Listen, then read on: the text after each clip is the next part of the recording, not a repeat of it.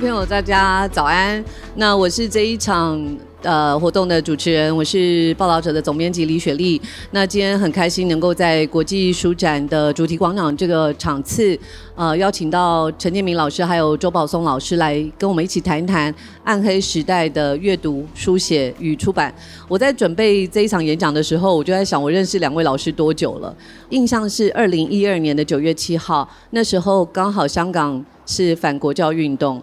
我去香港中文大学采访陈建明老师，老师那时候是在中文大学的社会系，然后我在食堂呢遇见了周宝松老师，老师是在中文大学的政治与行政系教书哦。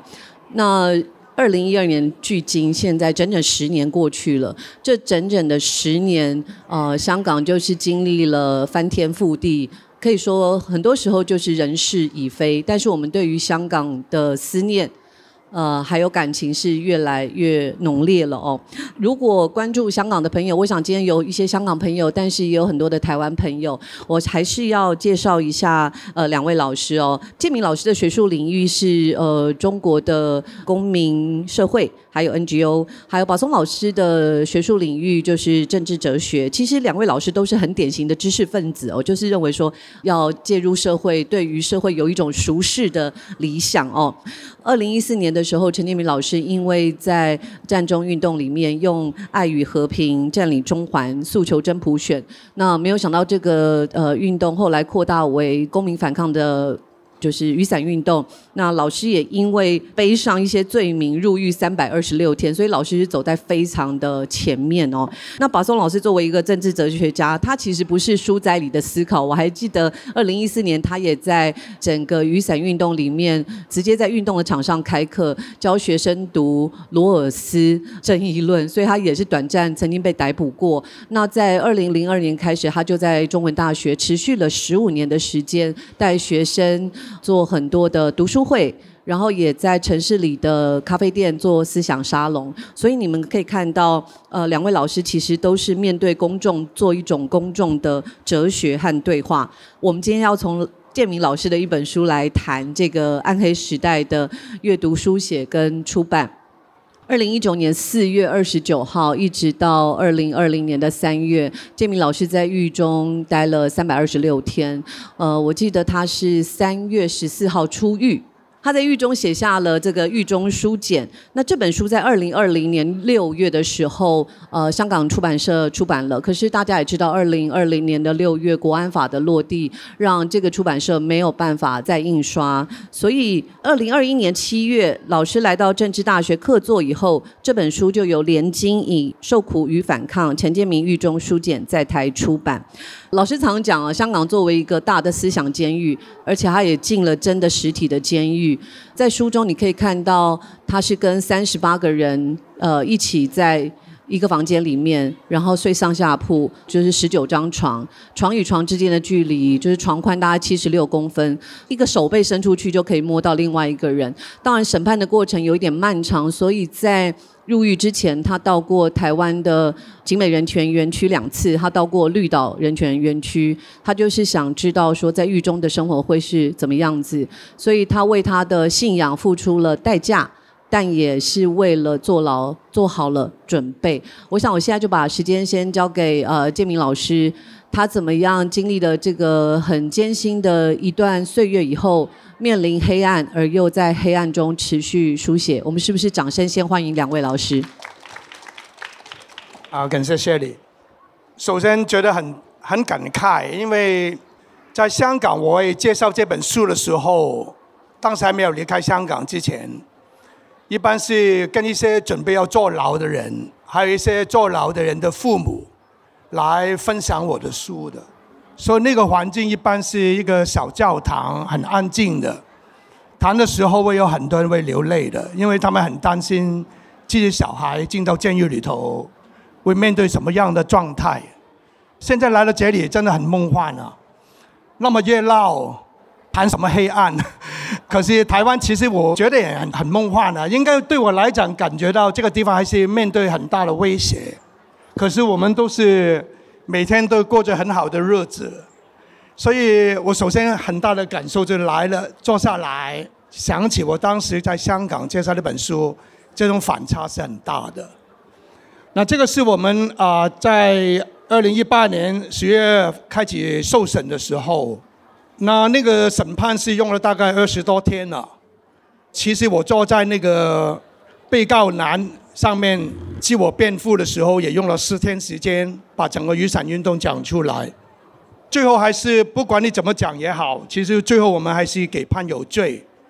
那基本上那个罪里头很重要是说我们煽动，还有一条罪是煽动人家去煽动。那那个右手边那个照片是我刚判的有罪，从法庭押到一个关押中心的时候拍的。我那个时候还穿西装的，还像一个学姐了哈。然后啊，这个照片是从关押中心出来，准备要去监狱。那啊，我要在西贡的一个山上边一个叫 B 屋的一个。监狱里头的那出来的时候，应是穿着这个监狱里头要穿的衣服，还要带着这个手镣。那有些朋友就看到这个照片就开始哭了。很多人都是看到我们穿的这个衣服就会哭的，感觉到好像没有想过我们当学姐有一天会穿这样的衣服了。啊，这张是我坐完牢以后出来的照片。哇，很多人跟我讲看那个照片也哭。那为什么要哭？那个时候其实是香港已经在经历这个反送中运动，那整个社会非常沮丧、非常愤怒，看不到前景等等。然后他们说我出来的时候好像刚刚下课，哎，还拿着一本书，然后走出来这样五大诉求，然后就是在挥手。哇他看见我这个笑容，看见我这个状态，觉得啊，好像做完了好像没什么啊。我也没有想过，我出来就出来了，没有想过这个照片原来是对一些人来讲，是鼓励，就是说我们总是能够熬过的，不管多黑暗的日子，总是可以熬过的。其实，在监狱里头，日子是不好过的。坦白讲，怎么会好过？啊，可是我真的没有后悔了，一分钟后悔都没有了。那我在监狱里头，其实读了一大堆不是我专业的书了，这么多年读太多政治学、社会学的书。所以我进了监狱里头，基本上看的书都是一些传记啊、历史的书啊、小说啊这样的书。这些是我写出来的信，啊，后来就变成书。看看我的字啊，写的还挺干净的啊，齐整的。然后这个有些思考在里头的。我是挺受哈维尔影响的。哈维尔坐牢的时候，他写信的时候，他说：“我就要写的时候要超越那只线，把它打破。”因为他觉得这样才能体现自由，他被困在监狱里头，我就要冲破这种困境啊，所以他就要写的很自由啊。那我看我的信之前啊，刚进牢的时候，头几个星期写出来的信，龙飞凤舞啊，都是这样，跟哈维尔一样的。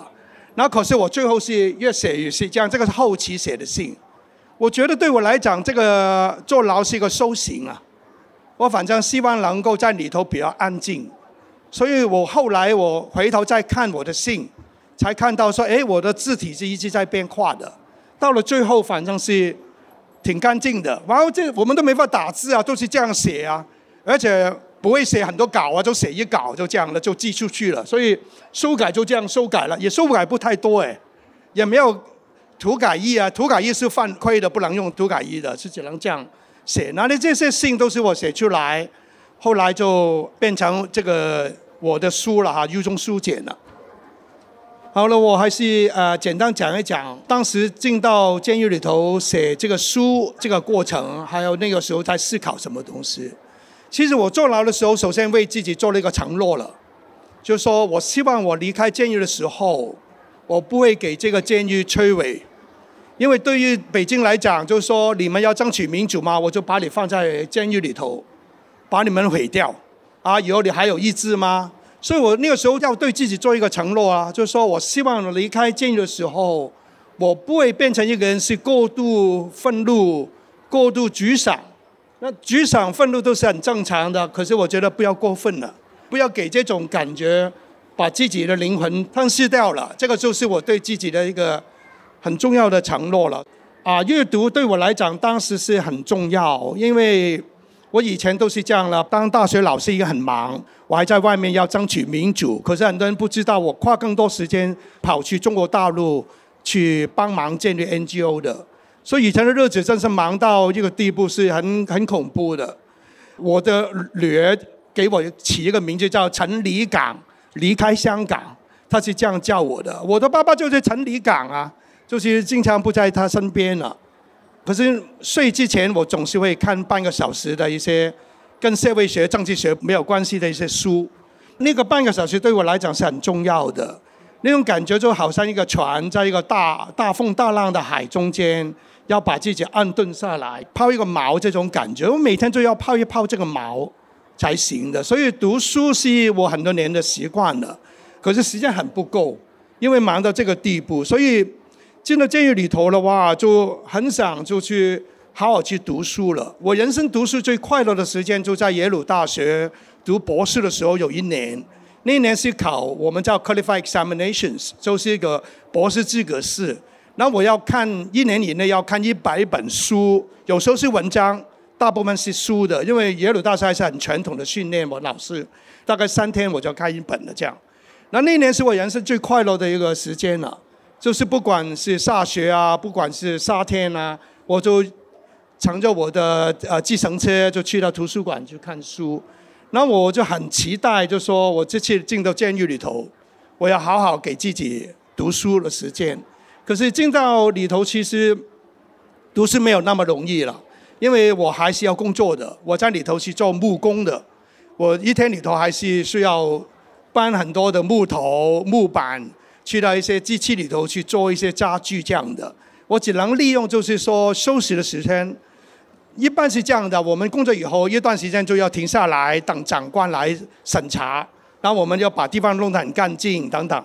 那那个等的时间是等很久的，因为长官什么时候来都不知道的，就利用那个时间去看书。另外一个时间很重要，就是吃完饭，那大部分人是看电视的，我就不看电视了，静下来就读书。可是那不容易的，一个方面就是说很吵很吵，啊，因为饭堂是五十多位一个小饭堂，然后有四个电视机，用最大的音量在开。有人是看英语的，因为有一半人不是香港人了。大部分跟我一块坐牢都是贩毒的，那一般是非洲、印度、巴基斯坦等等那些非华裔的人，然后他们就会看啊英语的台，那香港的那些人就会看香港的台，那大家都把音量弄得最高，所以我开始根本没法安静下来读书的，我要用一些卫生纸把这个耳朵摔起来，才有可能给自己一点时间，呃，安静的时间来读书。那所以其实读起来也不是那么容易的，啊，在工厂里头读书比较好，比较安静。可是好像最近这几天，我一直想到香港的朋友了，就是因为天气冷的时候，其实，在监狱里头是很难受的。我们没有毛衣的，我们穿的衣服基本上不保暖的。那我在休息的时候，我会看书。可是如果好像过去几天那么冷的时候，一直在打抖，是没可能静下来读书。那我会围着这个工厂在。打圈，他们大部分人会围在一个圈在抽烟，那我一个人就在打圈、打圈、打圈。那有时候打圈的时候就比较难看书了哈，所以回到这个睡的地方，牢房是最好看书。可是我因为我那个时候还是觉得应该为旁边人做一些事情，所以我晚上基本上做什么我就教英语了。我一个星期里头有几天教英语，我很认真的。英语里头还有课程，还有考试，还有作业要改啦等等的。其他时间有很多有很多问题，会来找我帮忙，填一些申请表啊，写信回老家啊等等。因为我可以用英语、中文来沟通，所以有时候我会处理他们两群人的沟通问题啊，处理一些文件的问题。所以晚上其实跟那个里长差不多啊。所以晚上其实没有很多时间看书，因为晚上就是这样忙。所以我其实非常珍惜那个看书的时间，对我来讲，看书太重要，在那个黑暗的暗黑的时间里头，因为书把我能够带到不同的时间跟空间。那个时候我读很多历史的书啊、小说啊，那种就把我带到不同的历史的时刻，时间空间的超越了。虽然身体是给那个高墙跟铁窗困在哪里，可是觉得灵魂是很自由的。我每天都觉得很满足，很满足。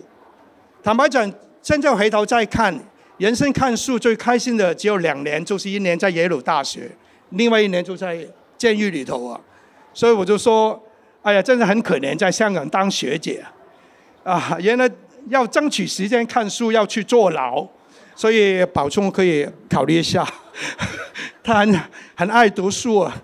不我讲这个笑话，有一次给一些香港亲北京的报看，来攻击我，就说你看陈建明鼓励人家坐牢啊。那我我进去以后，我觉得写东西很重要，因为我的想法，公民抗命不在于占领这个部分。如果要占领，根本不需要谈公民抗命 （civil disobedience） 的。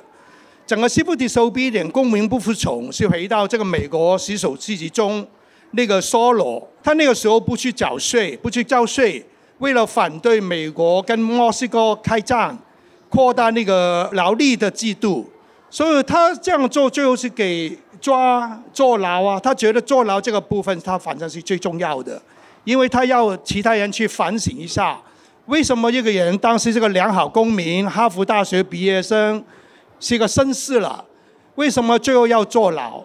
因为他是觉得这个社会里头有些不公义的事情发生，他只能用这个方法来抵抗，我要引起他人来反省。所以对我来讲，我觉得整个公民抗命。最重要的部分不在于前面你去进行占领，反正是后面，当你开启要为了你的违法去争取公益的原因而付出代价的时候，坐牢啦、受苦啦，那那个部分我觉得反正是整个公民抗命里头最重要的部分，所以我觉得很重要，在法庭上面要把我们为什么要违法去争取民主要讲得很清楚。然后我进到监狱里头，觉得我应该要开始写文章到外面，让大家理解我为什么要坐牢。然后我在坐牢的时候思考什么东西，受苦就是一个反抗啊，因为我们就是不怕那种苦，不怕坐牢，因为之前香港争取民主都没有想过要坐牢的。那我就觉得，但我们就不怕付出这个代价，所以受苦原来就是反抗的一个部分。所以我要把这个理念讲清楚出来，所以很想写信。第二个原因是因为坐牢一段时间以后，就香港出现这个反送中运动，我们在里头是完全没可能参与，而且每天看电视都是年轻人打警察、打其他人，看不到警察打人的。那我当然知道不是这样简单啊，我还有很多渠道理解到外面发生事件。那个时候《苹果日报》还存在。我是唯一一个订《苹果日报》进了监狱去看的，其他人都是看《东方日报》啊等等。为什么要看《东方日报》？那里头有一版是女生穿的很小的，对我们男生来讲呢，坐牢了哇，那一版是最重要的。所以拿到报纸，首先拿那版出来看，什么新闻都是最后的。那《苹果日报》那个时候已经没有那版了，啊，它原来是有一版的，好多年前已经取消了，所以没人订《苹果日报》没意义啊。那我是唯一一个订。苹果日报的，所以通过英本日报，我还是能够理解外面发生一个怎么样的事情。那外面风风火火，我在里头那么安静，其实心里头是很着急，很多感受，很想跟人家去沟通的。所以写这个信，写作本身其实是满足我自己的需要，我是需要表达沟通。虽然好有一点好像喃喃自语，因为其实我写出来以后，我不知道外面的人看是怎么样的。他没有什么反应，我完全不知道的，所以我是有点喃喃自语的，就是躲在一个角落在讲话，在讲话。可是对我来讲，这个是非常重要，可是也很大的困难，就是说那个时候写信出来要面对两个问题，第一个是政治审查的问题，那我们写信出来一定要经过审查，每一个字都要给看，那我怎么写啊？如果写一些攻击政府的，他会把我的信印掉啊，那我就浪费我。那么困难写信啊，因为在很吵很吵的环境上面，慢慢去在饭堂写这个信不容易啊。那所以我就要很多小心考虑。后来还好了，找出一个方法，如果把信寄给一个立委，那这个立委收信的时候，他有一个特权，就是说监狱不能审查的，他只能看一看那个信里头有没有其他东西。所以我后来发现这个渠道以后，我很开心。我每封信其实就寄到一个立委。让这个立委再寄到《苹果日报》去，就这样去发表的。可是虽然是这样啦，你还是会想，就是说，虽然他没有审查出来以后有什么后果，所以有第二个部分就是自我审查的问题。我写每个字都会想，登出来以后他们会怎么去处理我？而且我跟你讲，处理我的时候不是单单处理我，可以跟你们讲，在监狱里头有人投诉，你知道监狱会怎么处理吗？他不处理他的，他处理旁边的人。举个例子啊，我们在监狱里头啊，我们每个人都有个 lockers，打开每个人都会违规的。举个例子，这个书每个人只能看自己的书，你看了其他书放在你的书柜里头，你就犯规了，犯规就可以抓起来，单独囚禁的。我们每个餐每顿饭有一个水果。你要马上吃啊！柳丁铲很新摘下来不好吃啊，你放两天比较好吃，不能这样啊！多留一个一餐都不可以，都犯规的。你可以给关起来，单独给关起来。所以他会这么怎么处理你啊？你写东西投诉什么也好，不高兴，他会处理其他所有人。那其他所有人在监狱里就对你非常不友善了，恨死你啊！你可能有危险的。所以其实那个自我审查就这样了，就是说。你不单单是说你要面对这个后果，你可能会害了其他人。其他人原来生活好好的在里头，因为你一个人投诉，其他人生活的非常烂，非常痛苦，所以你就会把自己收起来、躲起来，什么话都不会讲了。坐个牢的人都会知道里头的就是这样一种状态，这个是很好管理你的方法。所以那个时候写的时候，其实也有很多争执，要不要把监狱里头一些问题写出来？那要不要写得很激进？都是要想很多自己跟旁边人的问题。我在想这个部分的时候，想到就说，其实香港也是一个大监狱啊。其实现在香港在里头，如果要出版，谈到出版的话，其实面对的情况也很像啊，一样要面对政治审查、自我审查的问题。我觉得那个我读的书，我写的东西，其实还是有一个主题的。我那个主题就是说，虽然我们花了很大的努力，没法争取到民民主，我们没有成功啊，可是我真的没有后悔啊，没有后悔。很重要原因是走在这条路上面，我觉得我碰到很多很正直、很善良的香港人，我觉得就是因为这个，我已经觉得很值得了。谢谢陈老师，陈老师因为。其实不是自己犯错犯罪，而是为了承担和信仰进到了监狱。我刚一眼望下去，有另外一位朋友，也是在我过去几年非常感动的，就是像在现场的李明哲先生。我想他也是为了自己的信仰做了很大的承担，而这两位都是在出狱以后，我觉得他们的人格。没有被摧毁，我觉得这是非常让人难以想象的事情。大家刚刚可以听到陈建明老师，只是他在狱中的一小部分，他可以这么的开朗。我觉得那个笑容，某种程度也是一种反抗，让自己不被摧毁，是对于这个威权政体很重要的一种反抗。我想接下来就是想要把时间交给宝松，因为其实这些年我们从两千年陆续之后就看到。香港的出版市场，香港的阅读自由不断的在被侵蚀。一开始的时候是三中商嘛，包括三联、中华商务垄断了八成的香港市场出版市场。那接下来，我想大家都很清楚，二零一五年的呃李荣基还有铜锣湾书店的被消失、被逮捕，然后到了二零一九年的反送中运动，甚至最极端的。最高点就是二零二一年，我们香港《苹果日报》、众新闻还有立场新闻也都被消失、被熄灯。所以在这样子的一个黑暗的言论市场和出版市场的巨变，呃，你自己怎么看？那台湾又可以扮演什么样的角色？各位朋友，大家好！各位朋友，大家好哈！我知道现场有些香港人哈，跟大家打个招呼。其实今天我有些话想跟台湾的朋友谈的哈。那我先讲一下。跟建明的关系哈，我其实我认识建明老师已经三十年哈。我记得我当年在中文大学念本科的时候，建明老师刚刚回来中文大学教书哈，所以其实我们认识非常长的一段时间。然后在雨伞运动的时候，我们一起去参与雨伞运动。然后他后来被捕的时候，他在法庭上面受审，我在下面去旁听他的审判。然后他坐牢的时候，我去监狱里面看他，然后跟他通信哈。然后他在中文大学最后一堂课的时候，啊，我当时是帮他主持了最后一堂课，人生里面第一出鲜花，我是送给他的哈。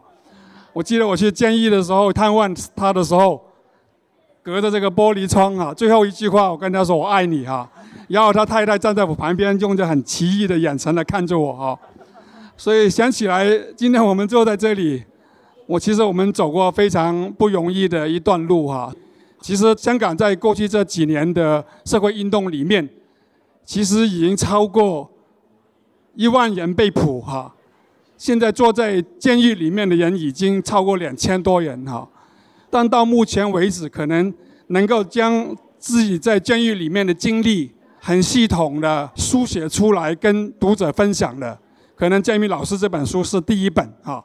所以其实这个是在整个香港的社会运动里面。这本书其实有非常重要的一个位置哈。首先，我在这里要推荐给大家这个建明老师这本书，是很值得大家去阅读的。第二点，回到今天的主题啊，是我们讲这个暗黑时代这个词，在台湾的朋友里面可能觉得很奇怪或觉得很陌生。这个题目当然说的是在香港现在正在面对的情况。什么是暗黑时代？我觉得最少有三层意义啊，在香港今天面对的状态。第一，就是大家可能都知道，经过二零一九年这个社会运动之后，其实香港，呃，整个公民因社会运动受到严厉的打压哈，然后很多年轻人就因为这个社会运动被抓进去坐牢哈。比如你看香港的《明报》新闻，在过去这一年，我可以说几乎每天的香港的《明报》的新闻里面。这每天几乎是每天，你都看到这样的新闻，就是有很多我们不认识的年轻人被判刑、被坐牢。要坐牢，很多时候是被告是暴动罪，最少要坐四年到五年这样的情况。所以，其实这个是我们现在每天都在经历的情况。第二个情况，当然就是在过去这两年里面，香港有七百万人口，香港在过去两年里面有三十万到四十万人离开香港，移民到其他。国家里面去，那这个是第一个层次的，我所讲的这个是暗黑时代。第二个层次，其实就香港在过去这两年，你可以说我们曾经经历过的很美好的时代、很自由的时代，在一点一点的失去哈。香港有一个作家叫西西，大家都知道，他有一本很有名的书叫《我城》哈。那其实我在这一两年里面，我经常在我的脑海里面想到香港的时候。我经常想到的词是“失城”哈，失去的城市，或者是枯城、枯稀的城市。为什么会这样子说呢？失去了什么哈？失去了就是你在你这个城市里面生活，你一些在这个城市里面很重要的价值，你是目睹它一点一点的失去哈。包括我们公民社会里面，比如在香港的大学里面，现在我们没有学生会。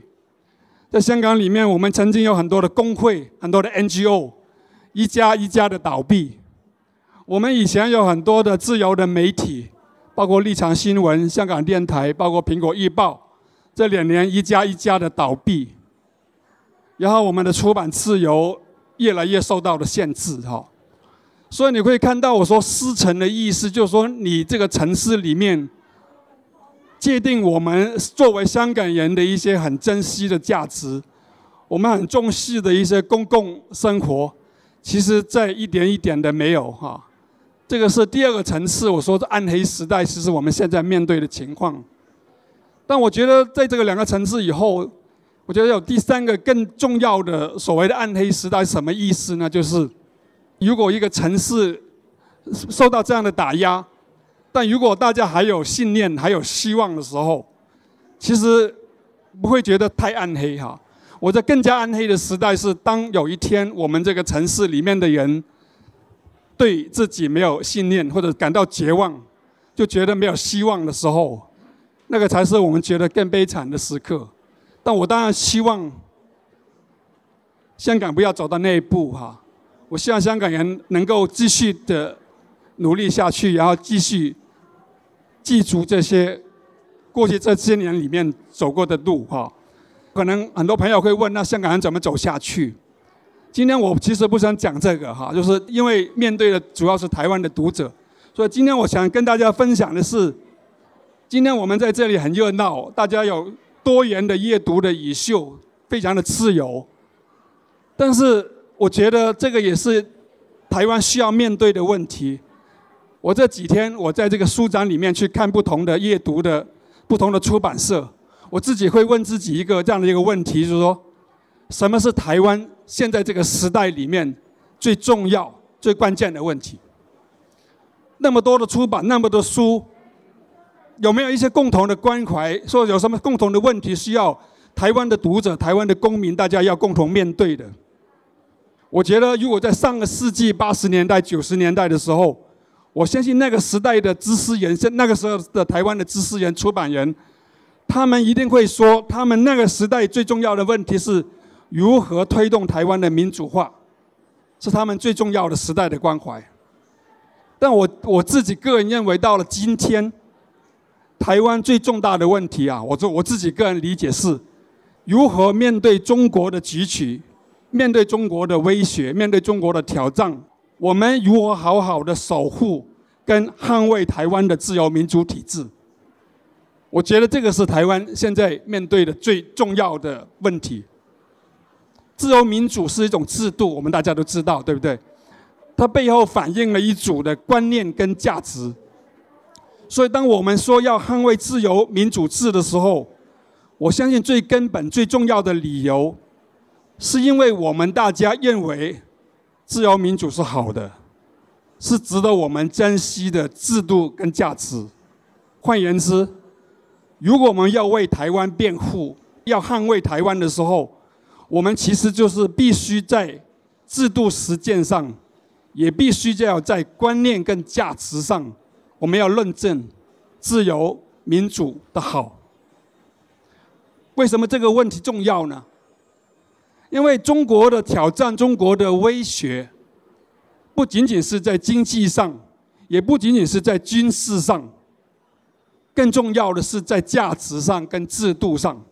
因为中国其实在过去这么多年以来，一直在声称。中国的制度是比台湾、比西方的自由民主制度是优越的，所以他们有所谓的中国模式、中国道路、中国的另类的一种的现代性，或者有中国特色的社会主义。你会看到，其实中国政府其实投入巨大的人力物力，在出版界、在教育、在学术领域里面，投入大量的资源来建构这样这个论述。台湾要面对中国的挑战，其实对我来讲就需要一个台湾模式，来回应所谓的中国模式。这个台湾模式要告诉台湾人自己，也要告诉大陆人，也要告诉香港人，为什么台湾的制度模式是更加公平、更加正义，能够给公民带来更好的生活，能够给公民能够活得更有尊严。如果这个论述没有办法好好的建立起来的话，我相信部分台湾人很可能就会对自己的制度跟生活方式会失去信心，并在巨大的政治跟军事压力之下，不再认为值得去捍卫台湾的自由民主制。在座有朋友会问说：真的有所谓的台湾模式吗？如果有台湾模式的话，台湾模式的核心价值是什么？我觉得这个问题应该不应该由我来回答，应该是由台湾的知识界跟台湾在座的出版界的朋友来一起努力。我最简单的想法就是，台湾之所以为台湾，台湾之所以值得我们珍视和骄傲，是因为今台湾今天的制度承载了一些我们认为十分重要的价值，包括自由、民主。法治、宪政、公平、正义、多元和包容，然后还有在这样的一个社会里面，每一个公民感受到一种的平等的尊尊重跟免于恐惧。如果我这样子说的很抽象的话，台北的书展就是一个缩影。今天大家在台北书展里面能够自由的阅读、阅读的讨论、阅读的思考的时候，这个背后就承载了。一种非常重要的价值，这价值是在大陆、在香港今天是没办法享有的，而这种价值对我来讲，这个恰恰是我刚才所讲的中国模式之下的中国所欠缺的。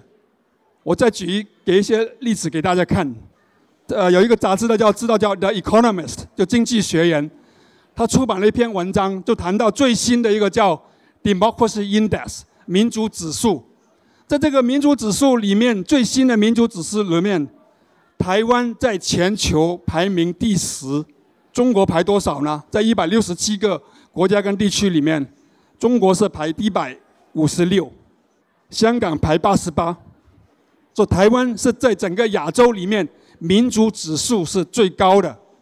可能你会说，美国多少呢？美国是排第三十。英国呢？英国是排十八，然后另外一个指数也是刚刚公报的，在英国最近另外一个叫 Human Freedom Index 人类自由指数里面，台湾是排第十四，整个亚洲里面是排 Number One 最前的，香港是排第三十二，中国大陆是排一百五十二，所以在自由跟民主这两个国字的指数里面，台湾其实大家一点都不需要惊讶，就是排台湾已经走到。非常的前，所以我说台湾的民主已经在世界上得到充分的肯定。所以台湾面对中国的挑战，怎么样善用台湾这么多年累积起来的道德资源跟文化资源，知识界、文化界、出版界一起努力，建构和论述一个自由、民主、正义的台湾模式。这个模式不仅能够为台湾。内在的政治困局，提供一个反思跟改革的方向，同时也更能够让香港跟大陆以及世界其他国家的人看到，这样的制度，这样的一种集体生活的方式，是值得我们大家来守护跟捍卫的。香港经过了这几年的巨变，我们正在一个所谓的暗黑时代里面的时候。我觉得台湾的朋友要有足够的心理上跟知性上的一个准备，面对一个新的不确定的时代，面对中国大陆的挑战，而不能够将自己的头埋在沙堆里面，自我感觉很安全很美好，然后觉得什么事情都不会发生，不一定是这样子。其次，我认为台湾的未来、香港的未来，以及中国大陆的未来。在未来相当长的一段时间里面，我觉得是密不可分的。这个不论你是什么样立场，我们都必须要承认这样的一个事实。所以这三个地方的发展会互为影响，而我们包括在座的各位，我们没有一个人是局外人，因为我们自己怎么样去看自己的社会，怎么样看我们的制度，其实会直接影响我们的制度、我们的文化、我们的社会。朝着什么样的方向来发展？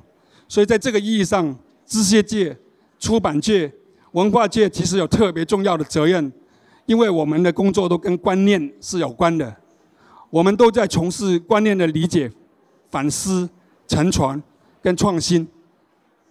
而观念是有力量的，我们是通过观念来理解自己、理解社会、来理解自我，同时做出判断和行动。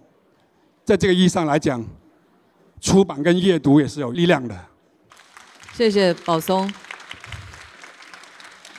香港面临一种前所未有的暗黑，其实我在想，台湾也有另外一种暗黑。除了宝松刚刚所说的，其实我们面对是集权者的脚本，很清楚的，在新疆、在香港、在乌克兰写了一个足迹给我们。那我们。在面对这些威胁的时候，是不是看清楚了这些脚本？那我说台湾的暗黑是也是我们的宝藏哦，就是很多元，所以大家可以看到书展可能在所有华人世界里面是最自由奔放的，但我们的阅读量也是华人世界或在南韩、日本最少的。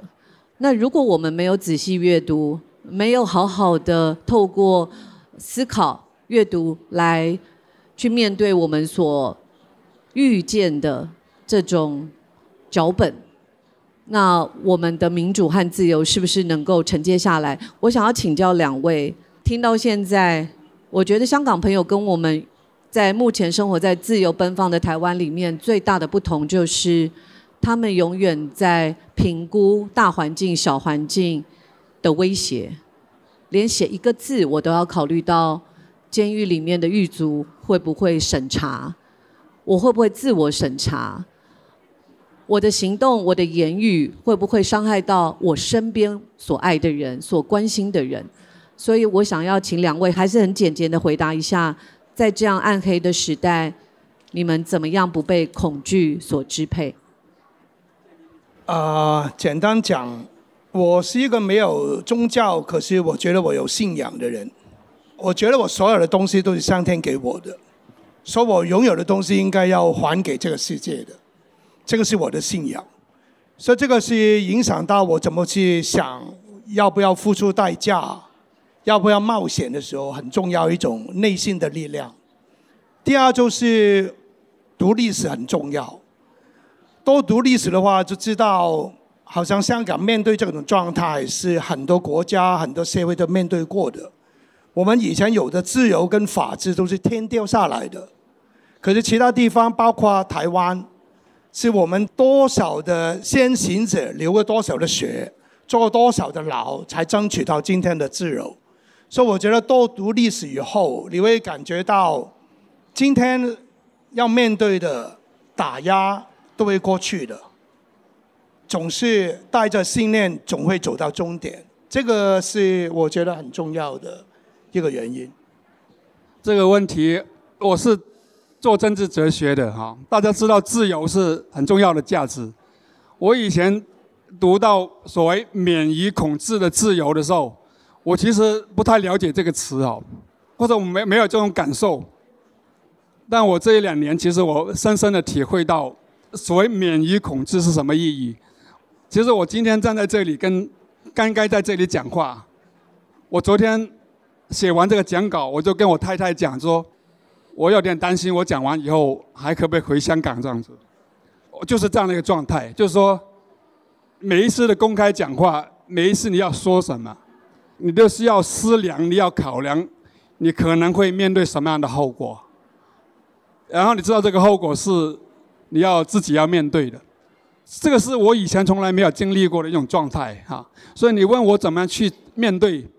呃，我就是每天都在面对，每天都在学习哈，直到你的社会、你的制度变成一个让你不要在恐惧的状态之下，那你才能够克服这样的一个困境。否则的话，那种恐惧感永远在伴随着你哈。我记得报道者在刊登何桂兰，现在他在狱中，他在法庭上的证词的时候，那个礼拜我都没有办法好好睡好。那个恐惧是我担心刊登出来了以后，呃，桂兰会不会遭遇更多的打击？那这个心情一直到半年后，我遇到建明老师的时候，我见到他的时候，马上就落泪了，因为我知道他能够理解我的恐惧。宝松也一样，他非常能够理解。我们在做每一个决策判断，不只是影响到自己，或影响到他人。那个时候，你的良知所受到的挑战。我们这几年都失去了一些朋友，失去了一些学生，所以我也想再追问一个问题：在黑暗的时代下写作，它可能很有张力、很残忍、很残酷，但是到了自由的台湾，你觉得你们还能够持续写作吗？你们的写作还能有力量吗？这个一一直是我的挣扎，就是说留在一个暗黑的地方，好像香港，你会受到很多的打压，也有很多的痛苦。很多朋友他不是坐牢，就是流亡海外，那种感觉是很坏的。特别最近很冷的时候，就想到坐牢的朋友嘛。可是，在那个不自由的环境，其实也产生一种非常。敏感的那种状态。举个例子啊，我坐牢的时候，我觉得很敏感，因为以前在一个很自由的环境生活，一进到监狱里头啊，所有事情都不一样。举个例子啊，我们去每个空间，他们都会把我们先锁起来，然后去点人数，确定没有人跑走。所以我们每天都听很多这样的点人数啊、锁门啊等等。到了最后一次，就是回到你睡的牢房里头。他就会把这个房锁起来，锁的时候，因为他太多钥匙了，钥匙会互相碰撞的。那那种碰撞的声音对我来讲是很刺痛的，因为我感觉到我自己好像个动物一样的，给锁起来，然后我就会锁到明天早上我才能够离开那个空间。所以听到那个声音的时候，每个晚上听到他一把它锁起来那个声音，我就我有刺痛的。所以我只是说，在这种环境上面有一些感觉是你以前是从来没有的，就好像回到香港。我觉得在香港每天现在经历的事情，对于一个要写作的人来讲，其实我相信会产生很多的思考，有很多感觉他以前是没有的。他在见证一个时代的发生，这个也是昆德拉当时要不要离开这个捷克一个争论的问题啊。所以我觉得这个是一个很大的矛盾的。来到一个自由地方，你当然是很自由可以去写，可是那种动力是没法比较你在那个给打压的地方的。对我来讲，正如我刚才所讲，我觉得就是在我的书写，在我的思考里面，我觉得台湾跟香港跟大陆其实面对的挑战和面对的很多问题是一样的啊。所以其实对我来讲，是我我没有觉得。特别大的一个分裂感，就是因为我觉得，因为关心的问题是一样哈，或者面对的困难是一样的。是，谢谢。我想多元很重要，但是多元必须立基在共同，大家都有共同的对于事实基础和知识的一些掌握和理解。呃，在人类漫长的历史中，集权常常不是五年、十年就过去了。这是为什么？见证很重要，书写很重要，出版很重要，因为书写和出版都是一种见证。呃，今天在这里，对于读者来说，我觉得最最最最基本的一种最低度的反抗，就是我们能够把包括建明老师或是香港朋友正在受苦的经验承接下来。其实讲承接，我都觉得我们是承接不了的。但是我们的理解能够让这些走在前面的人不会感觉到孤单和自我怀疑，甚至当我们有更多人去理解了和阅读了他们的见证，我觉得我们会集合出一种勇气。虽然我们看不到香港未来的隧道的出口，但是从建明和宝松身上，我意识到一个非常重要的提醒，就是苦难还没有结束。这个苦难和威胁也包括台湾的威胁，所以请大家不要轻易说香港死亡了，因为这样子的悲观论有时候是把自己的懦弱伪装成一种犬儒和漠不在乎。我不是说懦弱该被责备，只是我还是很期待，呃，就像建明老师说的，我们能够安在当下，永怀希望。宝松也说，希望我们能够透过阅读和书写更有勇气。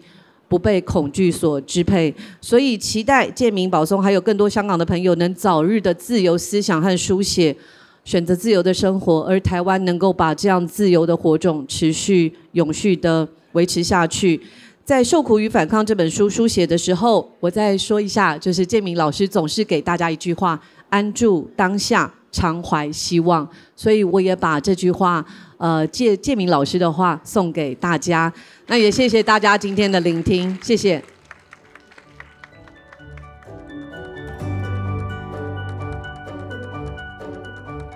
国际书展当时对谈的时间太短，意犹未尽。其实很多想要问两位老师的，所以我跟制作人婉珍说，我们再来一个座谈后记吧，再来跟建明老师聊聊狱中他是如何在艰难中持续的阅读。那这个暗黑的时代其实是跨越存在的哦，而且独裁者最怕会思考的脑袋，他们都会想要钳制言论和出版。所以我想要请教建明老师，近代还有什么样让你印象深刻的独裁者？他们对于限制人民言论或是出版有特殊的做法？其实基本上所有的独裁政权都会限制言论的。可是有些会做的比较荒谬、夸张一点。举个例子啊，在这个东欧，在呃共产党统治的时期里头，罗马尼亚，他们那种控制言论是很奇怪的。第一个方面，连那个打字机啊，都要实名制，不能随意卖给呃市民。嗯。然后另外就是说，他连天气的预告都会受到控制的。那这个是有点匪夷所思啊。那前面这个做法，其实为什么要控制一个打字机？主要是怕一些知识分子，那为出版一些低下的刊物，然后反对政府，所以他们要实名制，要控制起来，不能随意卖出去。那这个可以理解啦，这个就是为了控制反对的言论了。那天气报告、天气预告有什么为要控制了？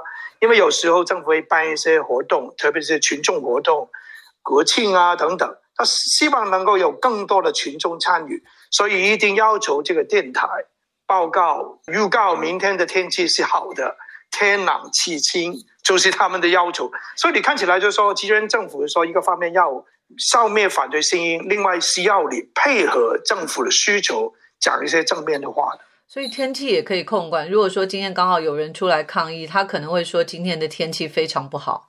打雷啊，一定是打雷的，一定是打雷的哦。好，老师刚刚讲的应该是那个罗马尼亚的这个瘦骨斯古，对不对？他是罗马尼亚的共产党总书记。是的。嗯，那他在一九八九年以后应该是被裁决、被处刑。对对。那我想再回到老师在狱中的那段日子好了，我自己去查看了香港狱政单位，也就是惩教署的规定哦。那时候有提到，就是说被定罪在囚的人士，就是被关在里面的人士，他是可以接受亲友的探访，但是每个月只有两次，探访时间就是限制在三十分钟。那我是想要请教老师，就是说。呃，那个时候是你跟亲朋好友说想要看什么书，然后请他们带来的吗？啊，对他一般是在探访的时候会把书啊交进来。那他有规定的，一个月只能不超过六本书。那对书也有一些比较严谨的规定，一般是说啊不能有东西在里头写过了，所以旧的书如果写个东西不行。然后书的封面也不能是硬的，一定是软的。可是对内容的话，其实也有一点审查的。那那个时候主要是说，对于举个例子啊，裸照啊，这种女生的那些书、那种照片啊，它会有比较多的控制。有时候对过度的暴力，它也有可能被控制。可是对政治上面来讲，举例子，我那段时间里头也没有对我一些政治理论的书进行审查，可能他们也不懂。后来就有点不一样了。到我坐牢坐到最后的阶段。苹果日报的连套的年历啊、月历啊，是都开始出问题，都说不允许进来。那我也为了这个事情跟他们吵起来。嗯嗯，那老师，你刚刚提到就是说硬的书、硬皮的书是不行的，是因为怕有攻击性是吗？怕他藏东西在里头吧，有可能是毒品啊等等。嗯，那你这样子反应过以后有效果的吗？就是还可以让你再继续看下去吗？没有啊，就是那个东西收起来，他等我离开监狱的那天才还给我，然后都是没有给出一个合理的理由了。可是那个已经是到我最后的阶段了，差不多离开监狱阶段期间。那有一些政治的书其实是这样的，包括我现在我写的书啊，我相信寄到这个监狱里头啊，也可能没法进去。有时候是某一个监狱可以，某个监狱不可以，因为他还没有一个统一的禁书的名单。可是，一般来讲，我相信都不可以。可是，已经进去的话，那在监狱里头总是有方法，那囚犯为大家来分享这种书的，来藏起来这样的。老师，你上一次在座谈的时候有提到，每一个人有一个置物柜嘛？哦，那自己的书不能够拿给别人看。可是，你刚刚也提到说，其实大家会偷藏起来，互相分享，是吗？对的，因为。在呃这个柜以外，在这个住的牢房里头，一般我们还会弄一个小的图书馆的，就把过去人家看的书放在哪里，嗯，那大家就在哪里看就好了，不要放在自己的柜里头。要放在自己的柜里头，查出来的话，你就会违规，就会受罚了。所以我们一般就会。很多人就会在那个小的图书馆里头和图书柜里头，嗯，找那个书来看这样的。所以，如果一些今天来讲可能变成禁书的一些书，如果能藏在那个位置上面，他没有真的去查的话，还可以在牢房里头去看，就不要带着那个书到处跑了。就在我们监狱里头有不同位置啊，你去吃饭去另外一个位置，洗澡可能另外位置，运动另外位置，那就不能带那些书到处跑了。所以大家可能很有技巧的，在不同的地方把自己喜欢的书藏起来。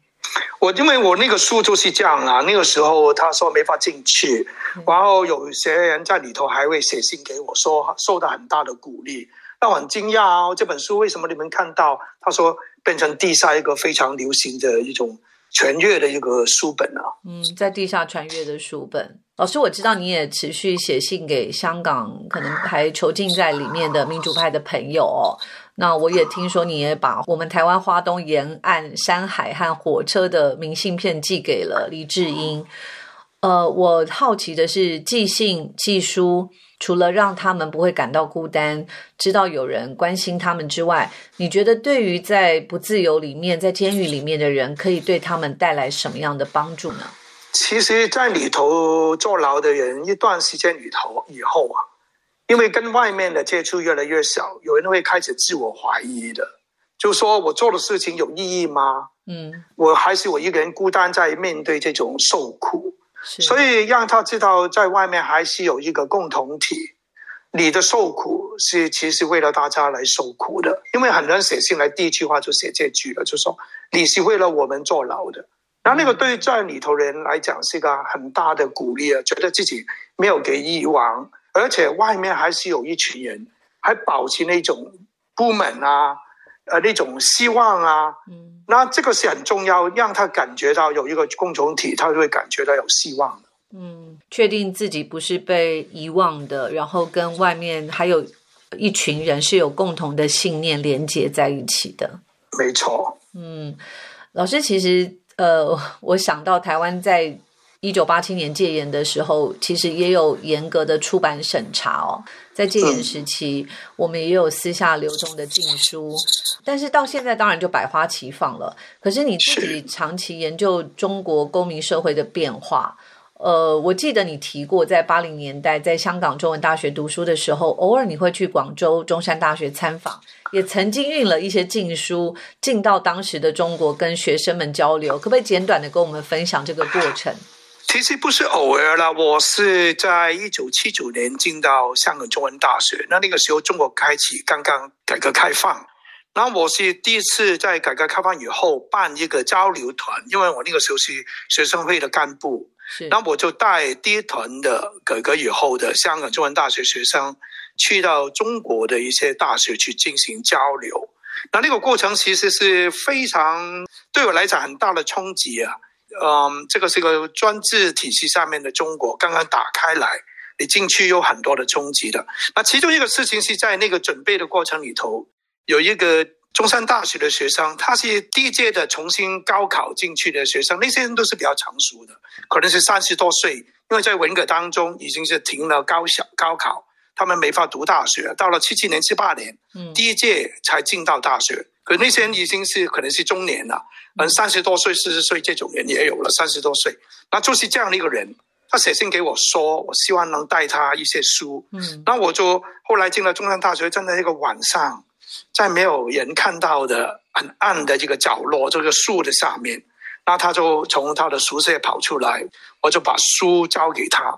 其实我运这个书过程里头啊，过这个海关，我已经是非常担心，是因为那个时候我会把一些比较合法的一些，举个例子，中文大学学校出出版一些学学看呐，放在外面，完里头就是一些禁书了。我过关的时候已经是很紧张，然后去到那个晚上。就好像贩毒一样、运毒一样的给他。其实是什么书啊？一本书是台湾出版的，介绍社会学的，很简单的一些简介了，就是很简单的入门的书了。社会学概论。那个时候还是禁书就是了。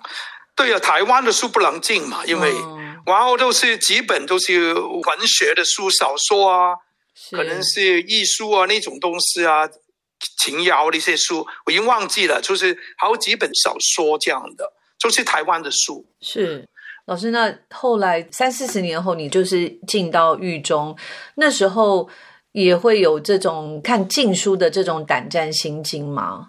那就说胆战心惊，我觉得还记得那个那个时候那个学生是好开心，我看到他那种兴奋的表情啊，对我来讲一生难忘啊，因为看到这几几本对我来讲是很普通的书，是，然后他是有那么兴奋的感觉，对我来讲。真的影响我很大的，我觉得人是很追求自由的。那我我在监狱里头，当然也那个时候还没有说要很多的内容的审查，所以我看的书虽然有关公民抗命啊等等，不很多是英语的，其实也没有受到这种审查。那我看的时候当然有特别的意义了，因为我首先就是说我希望能够肯定我自己做的事情是有意义的，所以我重新看一些有关公民抗命的一些这样的书，然后我再看就是看台湾的过去的几十年的民主运动的这个过程，包括在。日治时代的那个林献堂先生，他们那个时候怎么争取要打开那个国会那个事情，那对我来讲是一个非常重要的鼓励啊！因为台湾也这样走过这条路，最后还是会走到这个民主这个终点。啊，那个时候坐在牢里头，就给我很大的希望。其实就是不同时代的人可以透过书来连接彼此心灵的自由哦。没错啊，那个书真的把你。能够带到不同的空间、时间，真的能超越这个高墙与铁枝了。嗯，所以那时候七十六公分的这个宽度，然后呃很小的房间里面，很小的床，基本上并没有让你觉得心灵不自由吗？身体真的很不舒服，可是心里没有真的是说很不自由，因为那一年享受读书这种感觉，有点像回到读研究所的时候，在耶鲁大学看书那种感觉，就是说你可以很多东西不去理了，就集中时间就去享受这个书本。嗯，也是人生难得的一个时间，难得的时间。老师还是很乐观哦。老师其实，在书展的过程当中，我刚好这两天也有机会跟波兰的作家。沙博尔夫斯基对谈哦，他是跳舞的熊和克里姆林宫餐桌的作者。那他的报道文学是比较幽默的方式来讨论各国的集权者哦。那他有分享到他的书其实翻译到三十几个国家。那他也非常感谢他的俄罗斯出版社很勇敢的出版了他的书，但是他的新书是被禁止的，就是克里姆林宫的餐桌。所以开放，他就做了一件事，他开放俄文版的 PDF 档在网络上给俄罗斯的读者看，希望另外一方的人也能够理解独裁者的面貌哦。那你的书现在其实是无法在香港书店里上架，可是现在有了电子书，所以我想是不是也是一个很重要的突破，让这本书呃狱中书简有机会带到不自由的地方去呢？我的书在香港的图书馆应该给下架了，可是，在书店还没有说要禁止售卖，因为它暂时还没有一个禁书的书单。可是，我觉得下一步他就一定会去打压那些独立的书店的。香港独立书店已经很少、很难经营了，因为大部分的大的书店都是有中国的背景的。是，那下一步他一定会打压的。所以，我觉得电子书是非常重要。只能够透过这个方式的话，希望可以去打破那种政治的一种高墙了。我看到就是说，中国在这个二十大开会之前啊，在这个北京西通桥去打出来的那个横额啊，这个口号啊，对啊，什么要爱自由，不要疫疫情等等，都不要核酸检查等等那些东西，一下子好像被拆掉了。可是到了白纸。革命一出来，很多人喊的口号都是从西中桥、从西中桥出来的。所以你看，这个只要你在网上面曾经出现过，你要完全把它灭掉，其实没有那么容易的。所以我觉得未来电子版的书，对于在集权社会里头啊，能够把一些当权者不想看到的文字给他流通，是一个非常重要的手段。老师刚刚讲到的，在北京四通桥的事件，我们之前在白纸革命的时候也有访问过陈建明老师哦。那听众也可以透过那一集来了解。所以，老师你自己觉得，在这个呃暗黑的时代哦，你不论是在自由或不自由的地方，你自己觉得我们每一个人的个体可以怎么样展现 阅读或者是思考的积极性？好像我刚才讲了，只要你在网上边把东西写出来。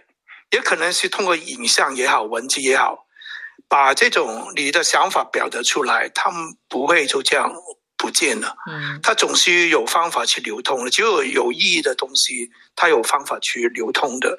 我觉得，在这个专制社会外面的人呢，其实有很多事情是可以做的。我们其实可能有时候比场内的人，就是专制体系那边的人，会更理解他们内里里头发生的事情。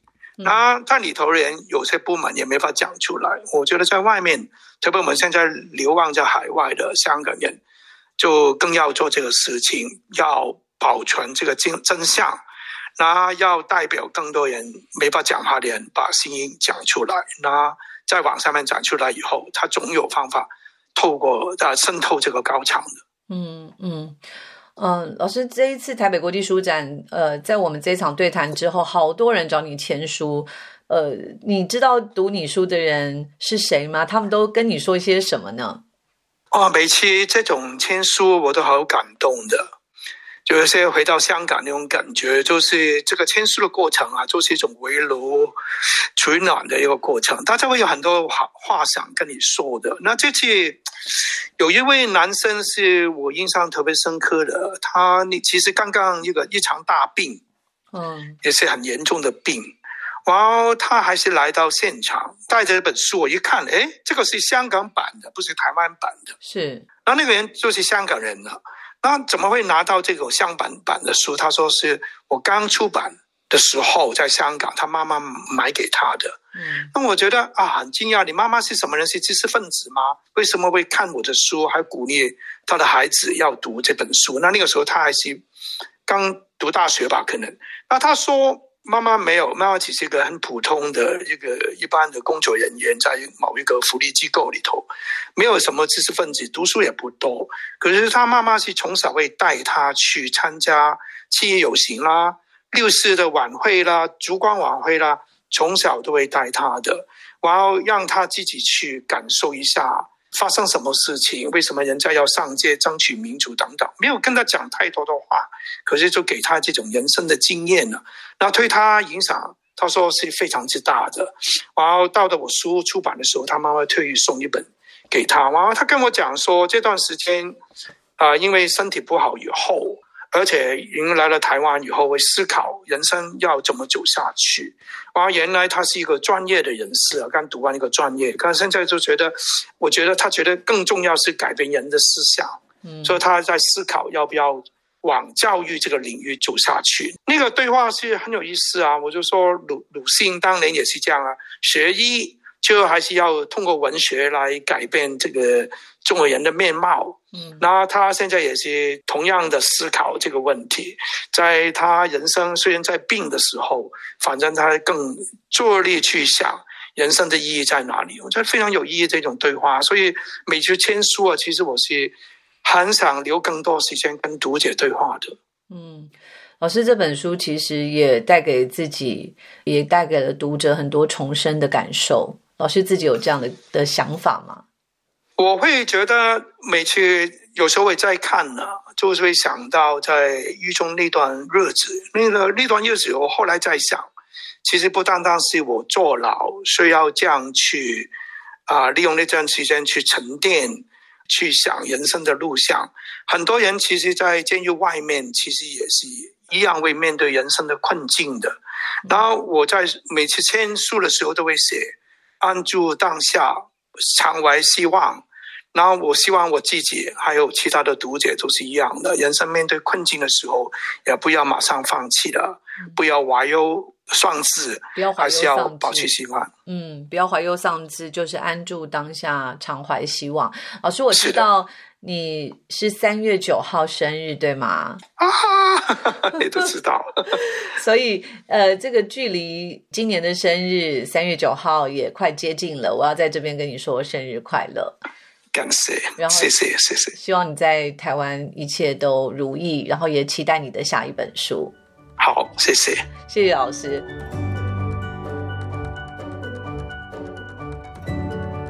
很多思想家都强调心灵的自由，或者是内在世界的自由。因为在阅读里，我们跟跨越时空的人有了连接，那堵不自由的墙也可以冲得破。这就是集权体制如此害怕人们自由思想的理由。因为阅读和思想，它可以超越体制和武力的控制。那建明在狱中的写作，对于自由世界的人，对于没有失去过自由的人，是很重要的提醒。而台湾这块土地能持续自由出版、自由发声、自由写作，就像周宝松和陈建明两位老师说的，在这个意义上，台湾的知识界、出版界、文化界有特别重要的责任，而读者对于好的书籍、好的媒体的支持，更是重要的力量。以上就是今天的节目内容，谢谢你的收听，而且听到了最后。如果你喜欢这期节目，或这期节目对你有帮助的话，除了分享给更多人知道，你也可以透过 Sound On APP 或是报道者官网捐款支持我们。我们下次见，拜拜。